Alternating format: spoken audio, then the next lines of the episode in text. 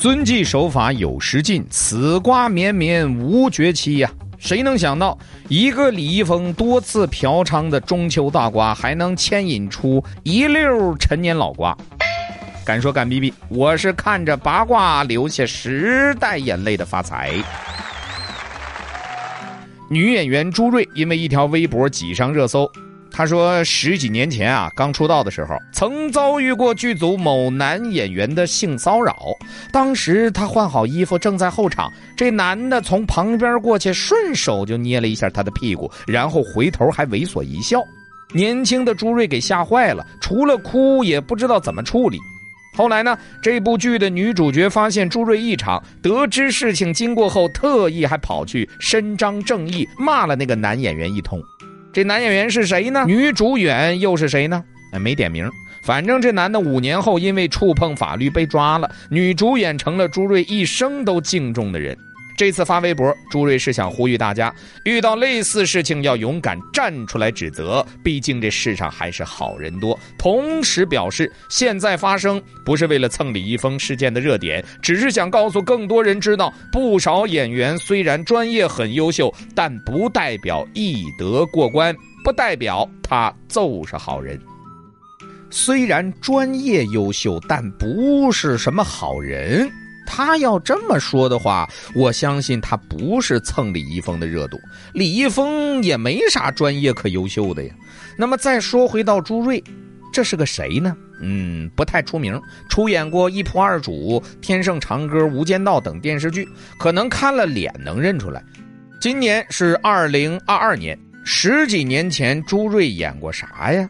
找来找去，符合时间线的只有一部二零零九年播出的《媳妇的美好时代》，男主演是黄海波，女主演是海清。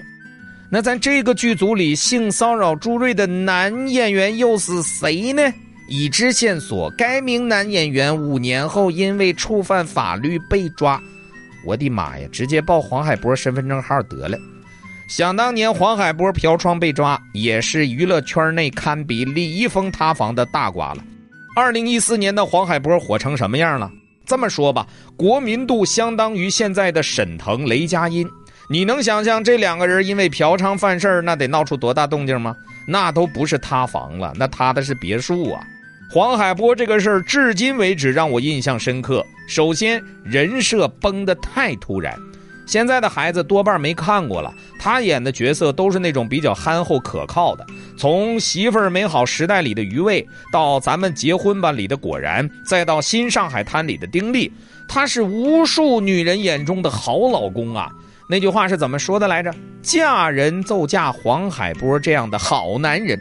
结果这样的好男人出去嫖娼了。其次是因为黄海波他长相。我知道啊，人不可貌相，但是他真的长得就不像是会出去浪的那个样他看起来就是我们生活中常见的那种隔壁住的特别能疼老婆孩子的二大爷该有的模样，长得太有欺骗性了，这欺骗了全国观众的爱呀。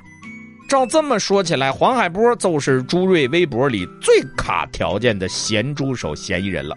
专业优秀，看起来没什么异常，但不是什么好人。那么，在片场大骂黄海波的女主演朱瑞敬重一生的人就是海清喽。很快，海清你是我的神也冲上了热搜。不过这里面有个 bug 啊，那就是海清会不会为了一个不知名的小演员冲过去，当着众人的面骂黄海波？这俩人是同学啊，关系也很好。黄海波出事以后，别人避之不及，只有海清发微博力挺他，说等你回来，一定春暖花开。那么这位女主演到底是谁呢？原来媳妇儿的美好时代换过女主角，海清进组之前的女主演是雷，真的是吗？瓜吃到这份上已经不重要了，我们希望好人能一生平安顺遂呀。我也不过是跟着热搜凑了个热闹，复习了一个陈年旧瓜，但是这里面有两个问题，很想听听大家伙是怎么想的。第一个是。线下娱乐圈的现状，我们到底应该如何理性看待演员和角色之间的关系？大家都会说啊，离本人生活远点，多关注关注作品。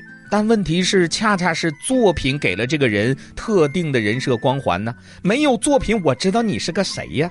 因为角色而被大众喜欢的演员会额外澄清一下，千万别喜欢我，我跟角色不一样，我不配吗？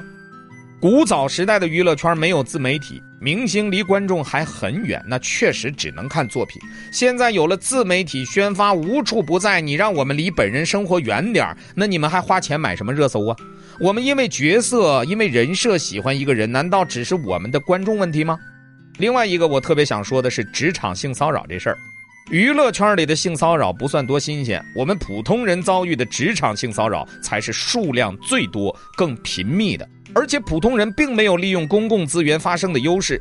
现在年轻的女孩可能不理解啊，在过去，大部分人遇到这种事情的处理方式，真的就只能默默忍下来。像朱瑞事件中的女主角那样，当众骂回去，反而会被男人嘲讽为神经病，至于吗？开不起玩笑，等等，这都很真实。我想，这也是当时朱瑞只能默默哭，甚至即便那位欺负他的男演员被抓，也一直没有曝光这桩旧事的原因了。但如今大环境不一样了，我想问问现在的职场女性们，如果遇到类似的猥琐男，你们会选择如何处理呢？是相对强势，还是依然弱势？敢说敢逼逼，我是永远爱你们的发财，下期再见，拜了个拜。